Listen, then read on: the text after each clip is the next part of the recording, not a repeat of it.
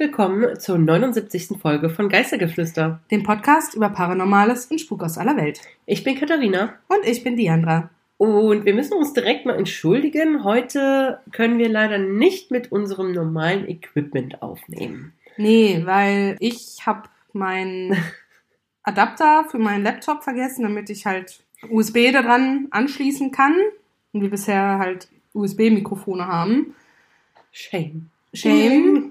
Und ja, Katharina, also wir haben es an Katharinas Laptop versucht. Aber das ist irgendwie nicht so richtig funktional. Nee, wir wissen nicht genau warum. Auf jeden Fall funktioniert der Ton da gar nicht so gut. Und jetzt nehmen wir halt mit dem integrierten Mikrofon von meinem Laptop auf. Ja, es tut uns schreck, schreck, schreck, schreck, schrecklich leid Ja, falls der Ton jetzt ein bisschen leidet. Und nicht das ist, was ihr normalerweise so gewöhnt seid. Aber wir hoffen, für eine Folge ist das aushaltbar. Ja. Belohnt euch dann hinterher als nächstes mit der 80. Folge. Eben, genau. Was für eine Überleitung. Mhm. Hm. Ja, die steht ja auch an. Und Genau. ihr könnt nach wie vor eure Geschichten und Erlebnisse einsenden, wenn ihr möchtet. Und zwar noch bis zum 20. August. Korrekt. Ab, alles, was nach dem 20. August reinkommt, wird in die nächste Spezialfolge, die Folge 90 dann, Was genommen. Für Nummern. Ja, Wahnsinn, ne? Zahlen. Das ist der Hammer. Mhm. Dass wir mal eine Folge 80 hätten, hätte ich schon gar nicht wirklich gedacht. Nee, Aber gut, Ja, darüber sprechen wir dann in der Spezialfolge. genau. Und ich würde sagen, wir starten jetzt auch direkt rein, damit wir jetzt gar nicht so viel Papalapap hier im Vorfeld haben. Genau. Was ist denn heute unser Thema? Ungarn. Hm. Hungary. Ja, wir haben mal überlegt, nach Ungarn zu reisen mit unseren ähm, Geschichten oder für unsere Geschichten. Es wäre schön, wenn wir immer so viel reisen würden, Oh ja. wie unsere Geschichten reisen. Macht uns berühmt, dann können wir es hauptberuflich machen. Ernsthaft, dann können wir so richtige paranormale Blogger werden. Also hypt uns, ja, Genau. damit wir so richtig viel Geld machen können und dann Hauptbestandteil von unseren ähm, Recherchen ist dann die Reise Ja. in, verbunden, in Verbindung mit der Recherche und dann den Podcast dazu zu Genau, machen. das das wäre toll. Ja, dann starte doch mit deiner Geschichte. Ja. Unter den Häusern und Straßen von Budapest in Ungarn verläuft ein Netz von dunklen, gewundenen Tunneln, direkt unter der Millionenstadt. Buda-Labyrinth genannt, ist es voller Geheimnisse und dunkler Geschichten und gilt als einer der gespenstischsten Orte in Budapest. Das Buda-Labyrinth oder Labyrinth von Buda ist ein natürlich entstandenes Tunnelsystem, das sich direkt unter dem imposanten Burgpalast erstreckt. Das natürliche Tunnel- und Höhlensystem wurde von den Menschen ausgebaut und verstärkt und viele Jahre lang als Schutz und Lager genutzt. In dem Höhlensystem wurden Werkzeuge und Artefakte entdeckt, die darauf hindeuten, dass die Tunnel tatsächlich schon in der Antike genutzt wurden. Viel beunruhigender ist jedoch, dass das Tunnelsystem zuletzt als Folterkammer, Gefängnis, Kerker und Kriegsbunker genutzt wurde. Es wird angenommen, dass aufgrund dieses düsteren Nutzens Restenergie zurückgeblieben ist, die zu paranormalen Erscheinungen in den Tunneln führt. Es gibt viele Geistergeschichten über das Buddha-Labyrinth. In den dunklen, feuchten Tiefen des Labyrinths haben sich über die Jahrhunderte viele unerklärliche Phänomene ereignet. Daher ist es nur logisch, dass es im Buddha-Labyrinth auch Todesfälle gegeben hat. In den alten Katakomben wurden mehrere weibliche Skelette entdeckt, die auf das 15. oder 16. Jahrhundert zurückdatiert werden können. Es wird vermutet, dass diese Leichen während der Übernahme der Burg in einem der Burgbrunnen entsorgt worden war. Weitere weibliche Skelette wurden auch an einem der Eingänge zum Labyrinth gefunden. Man ist sich ziemlich sicher, dass sie zu einem türkischen Harem während der ottomanischen Ära gehört haben. Die Geschichte dahinter besagt, dass der damalige Pascha von Buda seine Frauen am Rande der Tunnel hat einmauern lassen, sobald sie angefangen haben, ihn zu langweilen. Viele Menschen glauben, dass es sich bei den unerklärlichen Phänomenen um die Geister handeln könnte, die mit diesen Skeletten verbunden sind. Man nimmt an, dass die Seelen in dem Labyrinth von Gängen, Tunneln und kleinen Höhlenkammern gefangen sind und deshalb dort umherstreifen, verloren auf der Suche nach einem Ausweg. Sie sind jedoch nicht die einzigen, die für die paranormale Aktivität des Labyrinths verantwortlich gemacht werden. Es liegt nahe, dass auch die Opfer von Folterungen, die in dem Tunnelsystem durchgeführt wurden, dort auf ewig gefangen sind. Nicht nur ein paar Menschen wurden hier aufs scheußlichste zu Tode gequält. Es heißt sogar, dass Vlad Tepes, der Pfähler, im Buddha-Labyrinth gefangen gehalten wurde. Vlad Tepes Aufgabe als Voivode war es, das christliche Europa vor der osmanischen Invasion zu schützen. Der ungarische König Matthias, sein ehemaliger Verbündeter, entführte Vlad jedoch, um mit den Türken zu paktieren, und sperrte ihn in den Tiefen des Burgbergs ein. Die Dauer von Vlad Tepes Aufenthalt in der unterirdischen Kammer ist ungewiss. Einige glauben, dass er über zehn Jahre dort war. Andere sagen, dass es kürzer war, und ob er gefoltert wurde oder nicht, ist ein Geheimnis, das nur die felsigen Wände und Mauern kennen. Nach seiner Freilassung wurde Vlad jedoch für seine Pfählungen und Folterungen berüchtigt, die eindeutig auf seine Zeit im Gefängnis zurückzuführen sind. Manche sind der festen Überzeugung, dass auch sein Geist in dem Tunnel wohnt, weil er dort so schreckliche Zeiten erlebt haben soll. Und das, obwohl er angeblich noch an einem weiteren Ort umhergehen soll. Im 19. Jahrhundert terrorisierte ein Geist, der als schwarzer Graf bekannt war, das Labyrinth. Könnte es hier einen Zusammenhang zu Tepesch geben? Oder war er einfach nur ein Mann in einem schwarzen Umhang, der in den Tunneln unerlaubter Liebschaften einging? Die Figur des schwarzen Grafen hat jedoch eine historische Wurzel, denn um 1800 gab es einen verarmten Grafen, der sich mit Banditen verbündete und ihnen im Austausch gegen Beute erlaubte, sich im Labyrinth zu verstecken. Die Geschichte über sein Leben und seinen Tod ist unklar. Aber die Geschichte über die mysteriöse schwarze Gestalt, die das Labyrinth heimsucht, halten sich bis heute hartnäckig. Es gibt noch eine recht aktuelle, kuriose Geschichte über das Buddha-Labyrinth. Im Jahr 2011 wurde die Touristenattraktion plötzlich von der Polizei gestürmt und evakuiert. Das Labyrinth war daraufhin für einige Zeit geschlossen. Wahrscheinlich handelte es sich um eine Art Notfall oder Razzia. Viele spekulieren jedoch, dass es sich um etwas Unerklärliches handeln konnte, das tief in den Höhlen des Labyrinths entdeckt wurde. Etwa 1000 Meter des Tunnelsystems wurden heutzutage in eine gruselige Attraktion für Besucher verwandelt. Wenn man den Gerüchten glauben kann, dann scheinen sich dort paranormale Erscheinungen zu konzentrieren. Diejenigen, die mutig genug sind, den Part der Tunnel zu durchqueren, müssen dies in völliger Dunkelheit tun und nicht wenige berichten hinterher von körperlosen Stimmen, Erscheinungen, Schreien und über Begegnungen mit Doppelgängern. Wer sich also wagt und willens ist, ein paar Euro zu investieren, der bekommt hier im Labyrinth von Buda möglicherweise den nötigen Adrenalinkick geboten. Und wer weiß, vielleicht trifft man ja auch heute noch auf den mysteriösen schwarzen Grafen. Dankeschön für deine Geschichte. Gerne. Auch wieder sehr spannend das hatten wir, glaube ich, auch noch nicht. So ein Tunnelsystem, Nee, Labyrinth. Katakomben oder so? Nee, ich glaube nicht. Nee, Also wir hatten mal einen Tunnel in Japan, den stimmt, ähm, ja. Kiyotaki-Tunnel. Ja, aber ich meine jetzt so richtiges Aber ein Tunnelsystem. System nicht. Ja? Nee, richtig spannend. Aber was mir jetzt gerade eben direkt in den Kopf ging, die müssen da in völliger Dunkelheit durch, aber wie sehen Das- die dann die Doppelgänger? Das ist die Frage. Nein, die müssen ja nicht durch das ganze, die ganzen, den ganzen Kilometer Tunnelsystem durch völlig so. schwarz laufen. Da ist eine Stelle, die dann nur mit so einem, mit so einem Führseil, Hm. damit man sieht, wie pitch black es da Okay. unten eigentlich ist. Ach so. Ne? Und das sind vielleicht, keine Ahnung, ein paar Meter, zehn so. vielleicht. Ja, okay, Na? gut. Also das ist jetzt nicht komplett Darkness da unten. Ich glaube, da würden sehr viel mehr Leute freaken. Wahrscheinlich, ja. Fangfrage für dich. Kannst du dich noch erinnern, wo Dracul noch spuken soll? Ja, äh, mh, Na, mh, na. nein. In unserer Folge 11 in Schloss Corwin Ja, sag ich doch. Hast du es nicht gehört, wie ich es gesagt habe? soll er nämlich auch noch umgehen.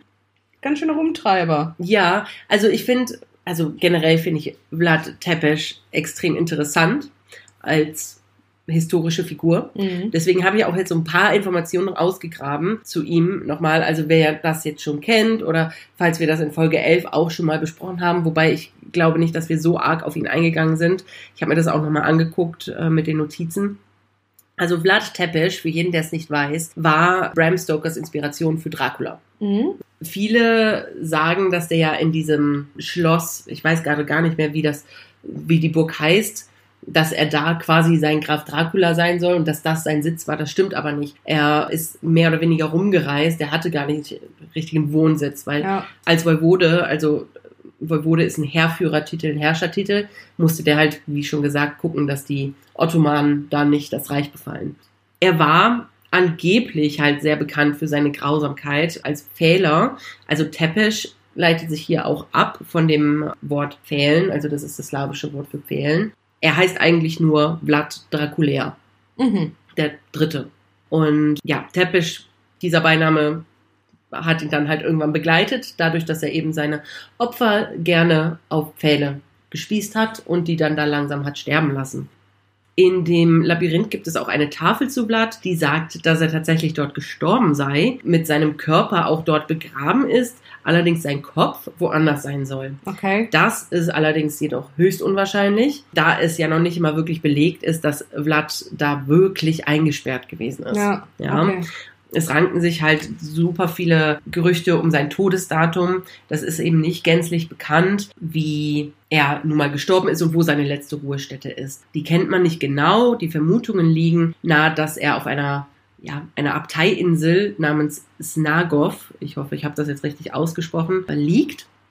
Das ist in der Nähe von Bukarest und ja, dort soll er mit so einem unmarkierten Grabstein liegen. Allerdings ist das nicht belegt, weil man hat das untersucht, den Ort untersucht und auch mal aufgegraben und eigentlich hat man dann nur Pferdeknochen und Pferdeschädel gefunden. Okay. Also weiß man einfach nicht, wo Blatt gestorben ist und wie er gestorben Hm. ist und wann er gestorben ist.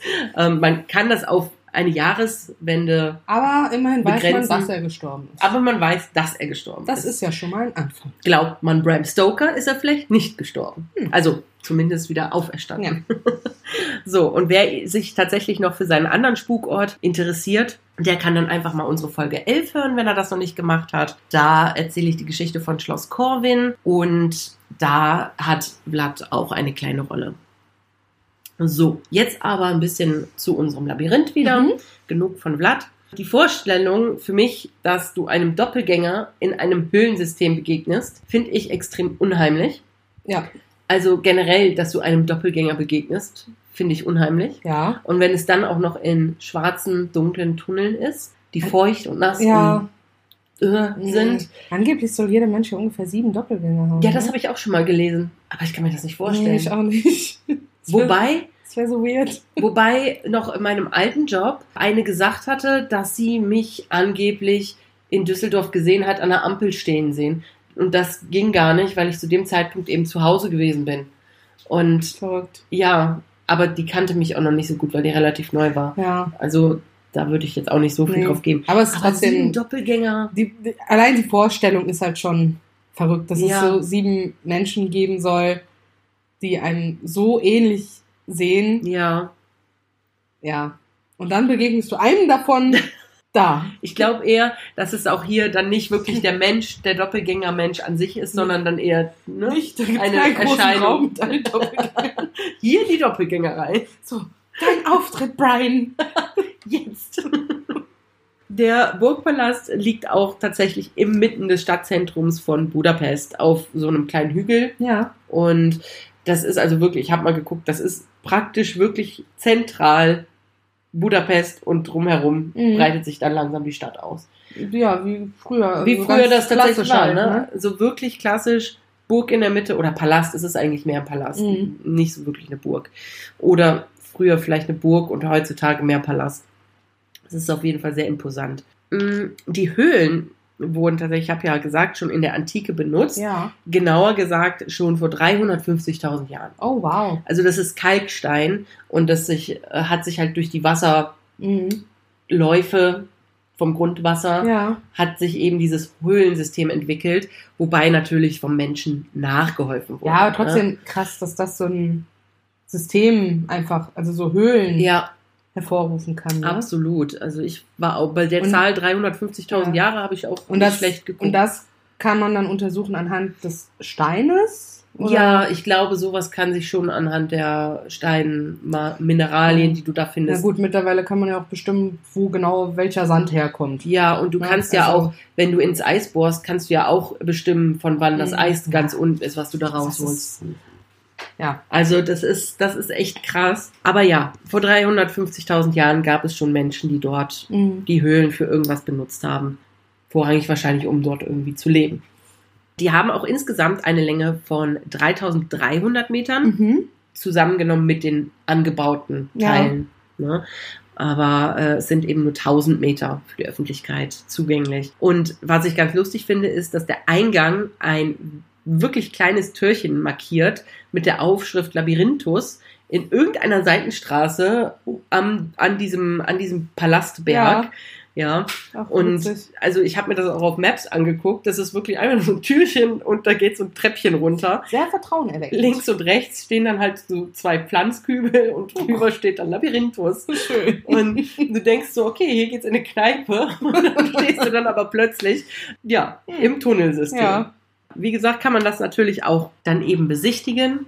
Das ist eben eine Touristenattraktion, die auch wirklich mit Platzgefangenschaft besonders wirbt. Ja, Ja. klar. Äh, auch wenn eben gar nicht belegt ist, dass der wirklich jemals da gewesen Ja, ist. ist egal.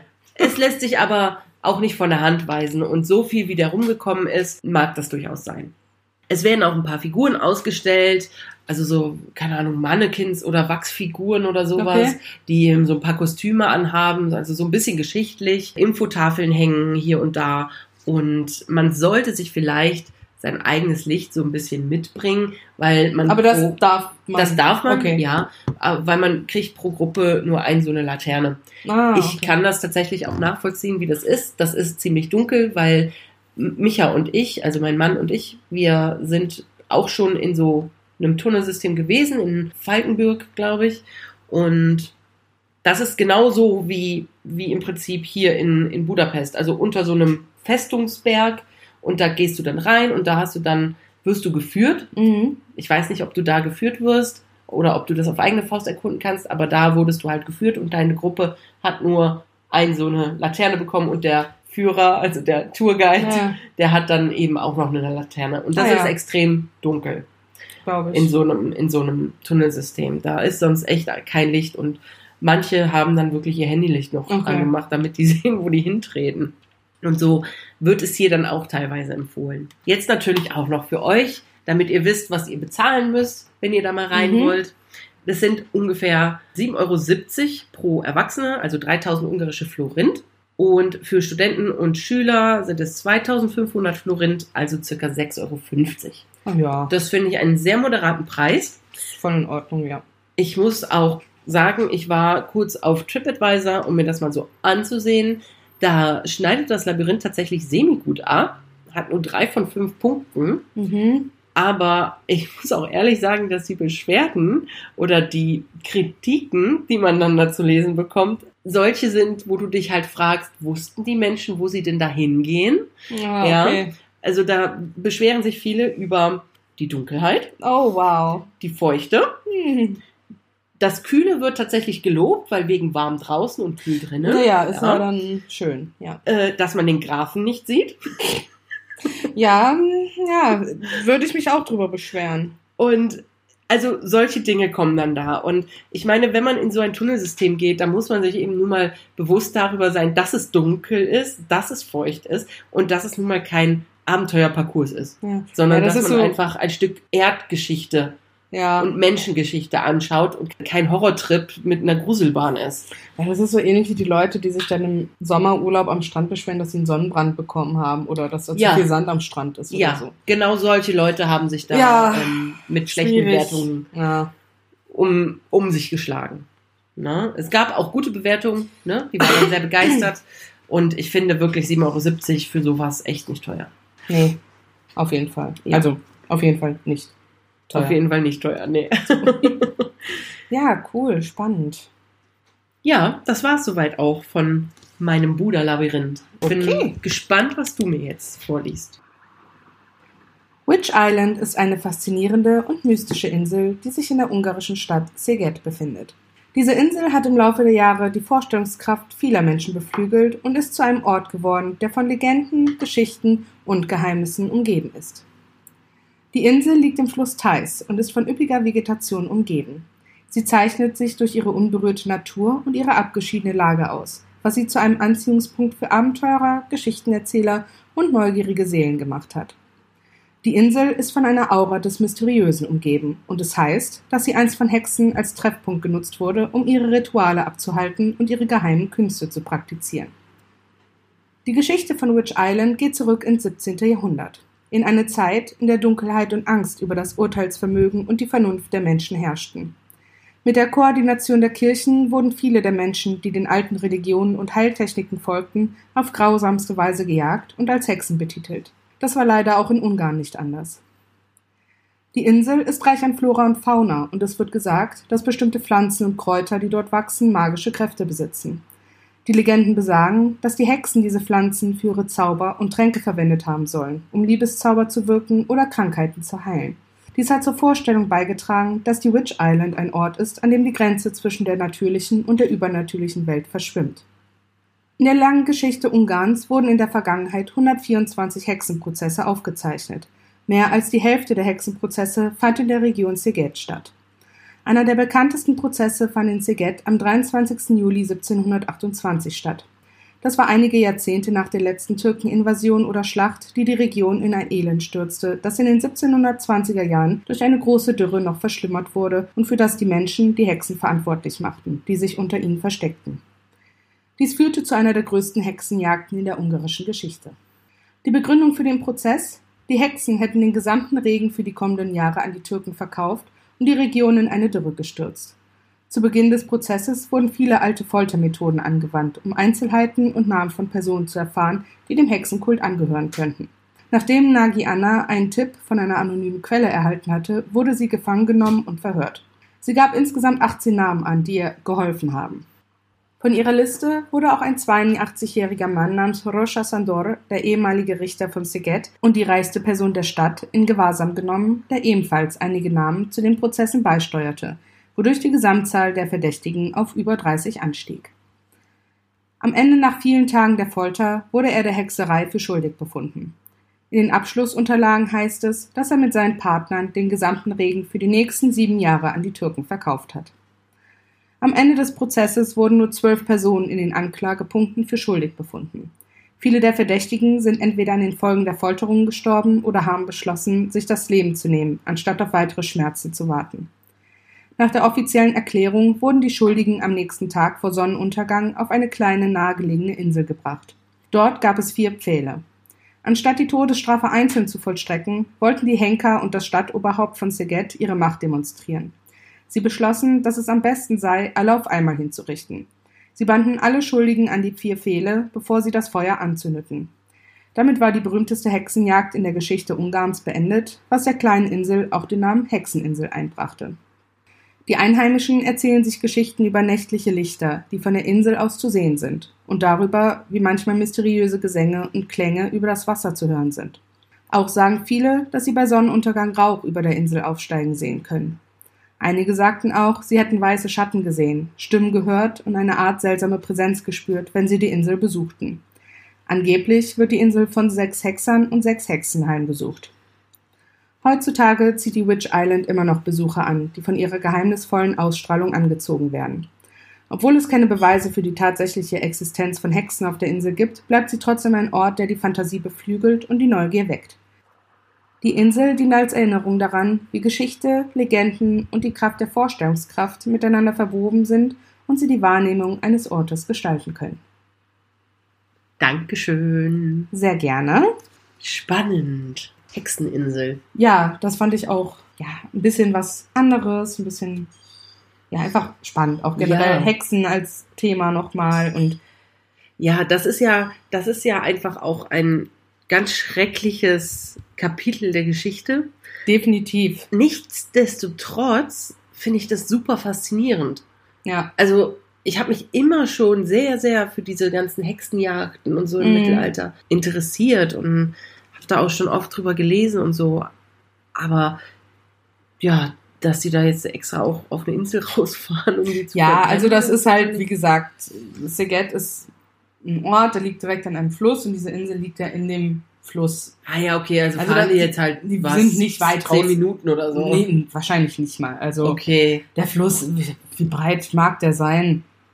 Ich bin schlecht in Schätzen. Ach, keine Ahnung.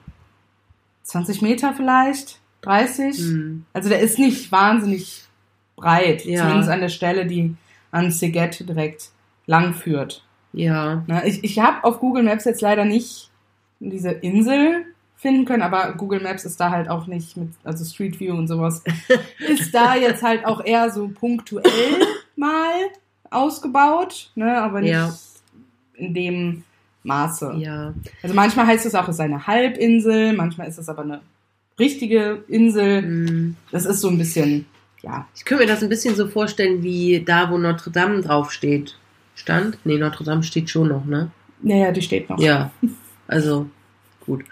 Nee, aber das ist ja auch eine Insel, wie so ein kleines Auge, fast schon, Hm. im Fluss, in der Seine. Vielleicht ist das da mit dieser Insel auch so, ne? ja, Wie so vielleicht ein kleines sowas in der Auge. Art. Und dann Genau. haben die die dahin geschifft. Ja. Aber, Also die Insel auf Ungarisch heißt sie Bossorkani Siget. Also das heißt Aha. einfach Hexeninsel auf oh ja, Ungarisch. das Wort für Hexe ist dann aber Bossorkani. Bostorgani. Und Siget ist Insel. Dann heißt der Ort einfach auch Insel. Ja, es wird ein bisschen anders geschrieben, aber ja, wahrscheinlich irgendwie dran angelehnt, Ja. schätze ich. Und angeblich sollen auch die Ruinen dieses Scheiterhaufens noch auf dieser Insel vorhanden sein. Aha. Also keine Ahnung, was das für ein Scheiterhaufen gewesen sein muss, dass da noch immer Ruinen von vorhanden sind. Also, Aber Das, angeblich sind die da noch. das müsste bedeuten, die haben die Scheiterhaufen mit einer Steinbasis gebaut, um dann darauf Holz zu legen. Naja, sie wollten ja eigentlich, äh, sie hätten ja eigentlich den Durchgang dreimal machen müssen. Ja. Ne? Also es waren die Scheiterhaufen vielleicht wirklich ein bisschen feuerfester, zumindest die Grund, ba, Grund also die Basis. Aber sie hätten doch auch einfach. Also, das habe ich. Das, also, ich will jetzt nicht darüber debattieren, wie man am Nein. besten die Menschen verbrennt. Aber, aber man kann theoretisch auch alle drei Leute um äh, vier. Es waren vier, ne? Insgesamt waren es zwölf, aber, Aber, ach so, aber vier Pfähle. vier Fehler. Naja, aber an jeden Pfahl hätten sie drei Menschen. Haben sie dann ja Haben auch. sie dann auch so gemacht, Ja. ne? Ja. Oder es waren drei Pfähle und vier. Aber, ja, Jeweils, okay. aber- also, Ja, nichtsdestotrotz ist das natürlich grausam und auch diese einfach, ne, dass das eigentlich 30 waren und die aber auch einfach, ja, gut, die wurden nicht verurteilt, aber einfach nur, weil sie vorher gestorben sind. oder sich umgebracht haben. Ja, was letzten Endes auch zum Tod führt. Natürlich, ne? Aber die einen sind halt einfach Aber- an den Folgen dieser extremen Folter gestorben und die anderen einfach nur aus, Ja, nur aus Verzweiflung, weil sie nicht noch mehr Schmerzen Ja. ertragen konnten. ich finde das Ne? so krass, dass du, also die haben da, dam- damals ja dann auch wirklich, ne, die haben dich zu Tode gefoltert und wenn du gestorben bist, bevor da irgendwas hat passieren können, ach ja, dann warst du halt unschuldig, Ja. naja, ist, ist jetzt so, ne? Naja, deswegen, also, Also- war halt auch, also die Namen, die da dann auch genannt einfach. wurden, die geholfen haben, also wirklich geholfen in Anführungszeichen. Ich glaube, die haben an irgendeinem Punkt einfach random Namen, die denen gerade eingefallen ist. Das weiß man ja ne? auch. Ja, ja, Ne? natürlich. Irgendwann, du willst ja einfach nur, dass es aufhört. Ja, Na, und dann gibst du denen einfach, was die wollen. Ja. Ja, und dann Deswegen wurden trifft es halt den nächsten Armtropf so ja, etwa. deswegen wurden Familienmitglieder von Familienmitgliedern verraten und so. ne? Ne? Richtig. Also ganz, ganz schrecklich. Ja. Aber man kann wohl diese Insel besuchen, Okay. also ohne Eintritt oder so. Also Ja. du kannst halt einfach dahin. Und es gibt aber angeblich Führungen, ähm, um wahrscheinlich generell, vielleicht Teil von Stadtführungen. ja, Ne? Also ich habe jetzt nichts speziell für die Insel gefunden, aber Ja. da muss man vielleicht auch viel auf Ungarisch dann was suchen. ja, das Ne? ist vielleicht doch Weil sehr Siget ist jetzt wahrscheinlich jetzt nicht die krasseste Touristenstadt. Weiß ich jetzt nicht. Ähm, Ja, aber es ist jetzt nicht mit Budapest zu vergleichen, schätze Nee. ich mal. Ne? Und wahrscheinlich, wenn du auf Ungarisch was suchst, findest du da wahrscheinlich auch wahrscheinlich Stadtführungen, die dann auch diese Insel mit abdecken, mir vermute ich. Und es gibt wohl auch Ausstellungen, die halt auch über die damaligen Ereignisse aufklären, Ja. berichten. Wahrscheinlich nicht selber auf der Insel, sondern wahrscheinlich in Stadtmuseen Ja. oder so. Aber ja, also grundsätzlich kann man trotzdem diese Insel besuchen. Aber stell dir mal vor, ne, du läufst so nichts Böses ahnend am Flussufer entlang und da ist so beim Sonnenuntergang und dann ist da diese Insel und du passierst die so und dann siehst du, während du da dran vorbeiläufst, diese Lichter auf der anderen Seite durch die Büsche Rauch kommen, aufsteigen. Rauch aufsteigen, vielleicht sogar diese melodischen Klänge. Mhm. Das ist schon irgendwie spooky. Auf jeden Fall. Aber die ist auch mitten in der Stadt, ne? Also es ist jetzt nicht so, dass du am Flussufer langläufst und du hast dann da irgendwie Wiese und Wald, ne? Ähm, Oder? Jein, also das ist ja am Fluss, ne? Und der Fluss geht teilweise halt wirklich direkt an Szeged Ja. lang. Ja. Wenn du außerhalb von Szeged bist, sind da auch ja, Wiesen. Ja, aber es ist Bäume. jetzt nicht so, dass du dir vorstellst, an einem Flussufer entlang zu laufen, auf dem Rasen, daneben. Nee, also das, was ich so jetzt auch gesehen habe, das ist dann auch eher an der, zumindest auf der einen Seite, wo du dich bei Google hinstellen kannst. Das sah auch eher aus, als wäre das dann wie so ein kleiner Deich, Ja. ne, wo du dich dann raufstellen Ah, kannst. Okay. Ja. Hm. Also es war jetzt nicht die krasseste, das krasseste Naturerlebnis, was ich da jetzt über Google hatte. Was? Nee. Aber ja, falls euch irgendwann mal der Zufall nach Szeged verschlägt, ähm, vielleicht besucht ihr dann mal die Hexeninsel. Das war sehr spannend. Dankeschön. Gerne. Ja, und dann gehen wir zum Abschluss der Folge, würde ich sagen. Ja.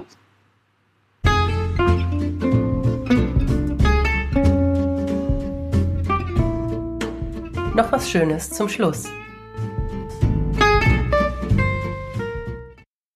So, meine Lieben, und ich möchte euch dieses Mal ein Spiel empfehlen. Mhm. ein Computerspiel. Und zwar das gerade neu rausgekommene Spiel Palia. Das ist online und es ist kostenlos für alle. Ja, Wir lieben kostenlos. Wir lieben kostenlos. Es ist ein MMORPG für alle, die nicht wissen, was das ist. Man spielt halt online auf einem Server mit anderen Playern. Mhm.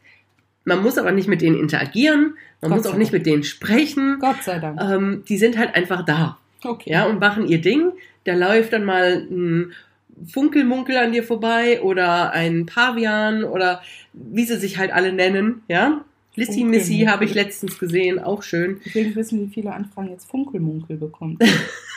ich weiß nicht, ob es Funkelmunkel überhaupt gibt. Aber ähm, das ist ein sehr schönes Spiel für alle, die sowas wie Stardew Valley mögen oder wie My Time at Porsche.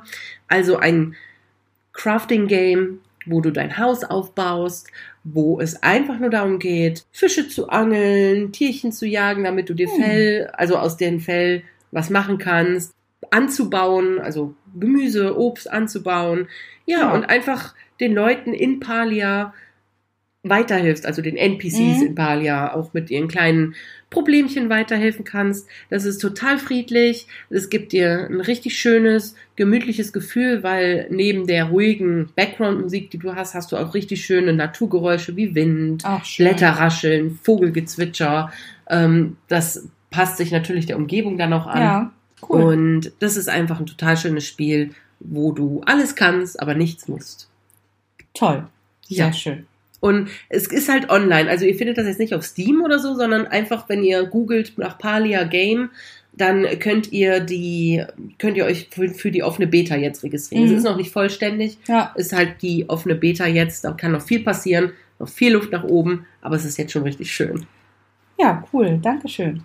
Gerne. Ich möchte euch heute einen Film empfehlen, den ich jetzt die Tage auf Netflix geguckt habe. Aha. Und ich bin da drauf gekommen, weil ich habe euch ja schon mal äh, den Account von Tom Böttcher empfohlen, dem Uh, ja. Schauspieler, der auch diese Marionetten. ja, die Marionetten-Videos Ja. macht. Und der spielt halt in dem Film mit. Oh. Und zwar den Film Paradise. Das ist eine ja, deutsche Produktion. Und das- das ist ein bisschen ähnlich wie der Film In Time, wo Justin Mm. Timberlake und Amanda Seyfried mitspielen. Mhm. Bis, da geht's ja irgendwie nach, ja, da haben die ja so Uhren, ne, wo dann Ja. wo du damit bezahlen kannst. Und Paradise ist so ähnlich, da bezahlt, da gibt's halt eine große Firma, die in Berlin sitzt. Und ja, die haben eine Methode gefunden, um ja, Lebensjahre von einem abzusaugen oder hinzuzufügen. Toll. So. Und ja, du kannst dann halt zum Beispiel deinen Studienkredit mit Lebensjahren finanzieren, sag Ja. ich mal. Ne? Also dann sind dann Ich habe mal gegoogelt, ein Lebensjahr müsste ungefähr um die 60.000 Euro oder so sein. Nur? Ja, glaub ungefähr. Aber ich bin mir nicht sicher. Boah. Auf jeden Fall geht es dann darum, dass einer von den Mitarbeitern, der halt die ja, Leute versucht zu überzeugen, halt ihre Lebensjahre zu investieren, Hm. äh, zum Beispiel für Studienkredite, der arbeitet halt da. Seine, der verliert seine Wohnung durch einen Brand und seine Frau hatte halt als Sicherheit 40 einen bestimmten Betrag gesetzt, der dann mit ihren Lebensjahren abgegolten wird, wenn Ja. irgendwas mit der Wohnung passiert und die das nicht bezahlen können. Und dann wird halt eine Zwangsvollstreckung an ihr durchgeführt und sie muss 39 Lebensjahre abgeben. Also sie Oh. wird dann halt plötzlich von wahrscheinlich Ende 20, Anfang 30, zack, alte Frau. So, Oh. ne? Und dann geht's halt darum, dass Okay. all- die Machenschaften aufzeigen, das ist halt ein riesiger Komplott und Rebellion. Da gibt's natürlich auch Rebellen, die absolut dagegen sind, Anschläge machen. Ja. Ja, ich will jetzt nicht zu viel erzählen. Ich fand den Film sehr, sehr gut, dafür, dass es eine deutsche Produktion war, weil das ist ja Mhm. oft ein bisschen schwierig. Ja. Aber ja, ich fand ihn sehr gut. Sehr Paradise auf gut. Netflix. Sehr schön. Und ich werfe jetzt einfach direkt meine Frage hinterher. Ja. Was für ein Verfechter bist du denn? Benjamin Blümchentorte, ja oder nein? Ich hatte nie eine, aber ich kann trotzdem nur ein klares Ja da sagen. Ich habe nie eine Benjamin Blümchen-Torte gehabt. Ich auch nicht. Ich wollte aber immer eine. Ich auch. Aber irgendwie, entweder habe ich das nicht oft genug geäußert oder ich habe es überhaupt nicht geäußert und einfach gehofft, dass die irgendwann auf dem Tisch Dass steht. jemand unsere Gedanken liest. Ähm, so wie das bei Frauen öfters der Fall ist, dass die hoffen, man liest deren Gedanken. Aber ja, auf jeden Fall. Ich habe äh, Daniel zu seinem 30. Geburtstag damals eine Ich kann- selbst gebacken. Ich kann mich erinnern, ja. Da habe ich geguckt, also es war natürlich dann nicht eins zu eins das gleiche, ne, aber so Ja. ähnlich. Man weiß ja ungefähr, woraus die besteht, so Erdbeercreme und all so ein Ja, Quatsch. Dann habe ich die selber gebacken. Die war eigentlich da war doch immer ganz- so ein Spielzeug drin in der Genau, Mitte, das ne? war dann jetzt nicht dabei, als ich selber gebacken habe. Ja, aber genau, ich glaube, das hat die Torte unter anderem ausgemacht, dass in der Mitte, glaube ich, irgendwie so eine kleine Überraschung oder so drin, also eine Benjamin Blümchen-Figur oder so, Ja. glaube ich. Also ich würde auch heute mich über eine freuen, Merke ich mir. falls es die noch gibt. Die gibt's noch. Echt? Natürlich. Sehr gut. Warum gab es nie eine Bibi Blocksberg-Torte? Das weiß ich nicht. Vielleicht gab's die so als Töre. Edition. Die Terreur-Torte. So wurde die doch immer Ich angepriesen. ne? schon, ja. Die Terreur-Torte. Ah, ja. Und deine schön. Frage? Meine Frage ist, welche Disziplin bei den Olympischen Spielen würdest du denn machen? Oder ausüben? Gar keine. Also gehen wir mal, gehen wir davon Gibt's- aus, wir sind beide mega sportlich. Gibt's Bogenschießen bei Ja. den Olympischen Spielen? Dann nehme ich Bogenschießen. Natürlich gibt es Ja. Bogenschießen. Es gibt eigentlich Ich bin- alles da. Ja, ich muss da ja mal nachfragen, aber ich glaube, ich würde. Oder Eiskunstlauf. Also wenn ich es könnte, natürlich. Ich kann Ja, weder Bogenschießen noch Eiskunstlauf, aber ich würde dann entweder Eiskunstlauf oder Bogenschießen, wenn ich voll die Ja. Sportskanone wäre. Ja, wir gehen jetzt davon aus, Ja. dass wir beide jeden Sportart könnten und das zur zumindest Perfektion. bis zur Olympia schaffen würden. ja, meine erste Idee war auch Eiskunstlauf. Mhm. Aber als du Bogenschießen gesagt hast, habe ich auch gedacht, ah, Bogenschießen. Auf jeden Fall nicht Stabhochsprung oder sowas. nee, das wäre auch nicht meins. Oder hier dieses ähm, Diskwerfen oder sowas. Ja, Curling. nee, ja, das wären meine Ja. Disziplinen, glaube ich, die ich. Eiskunstlauf würde ich auch nehmen. Ja. Das ist auch irgendwie voll mein Element. Ne? Hm, So. ich kenne dich nur auf dem Eis quasi. Ja. Wenn ich an dich denke, denke ich automatisch auch an Eislaufen. Katharina Eislauf. Die beiden. Komponenten sind miteinander verwoben. Nein, so meinte ich das natürlich nicht. Aber ich fand als Kind schon immer die Kostüme so hübsch. Ja, das stimmt. Und die sehen immer so grazil aus, so wie die übers Eis gleiten und Ja, was wir beide nicht sind. na, sind weder grazil noch können wir übers Ja. Eis grazil gleiten. Hm. Ja, ich, gut, ich würde vielleicht sagen, wir beenden das Ja, hier. wir beenden das. Und ja, wünschen euch eine schöne Zeit. Bis zur nächsten Folge, Bis zur nächsten Folge. Danke fürs Zuhören. die dann die Spezialfolge ist. Und die denkt, Spezialfolge, stimmt. und denkt dran, die kommt dann nicht an dem Donnerstag in zwei Wochen online, weil wir es vorher einfach nicht schaffen, die aufzunehmen. Genau, ein paar Sondern- Tage später. Genau, ein paar Tage später, an dem Samstag oder Sonntag danach. Aber ihr könnt euch trotzdem freuen. Ja, Wuhu. ciao. Tschüss.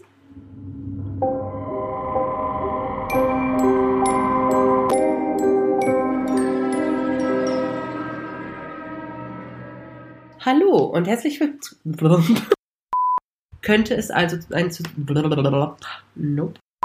Und wer weiß, vielleicht trifft man ja auch heute noch auf den mysteriösen. Der letzte fucking Satz.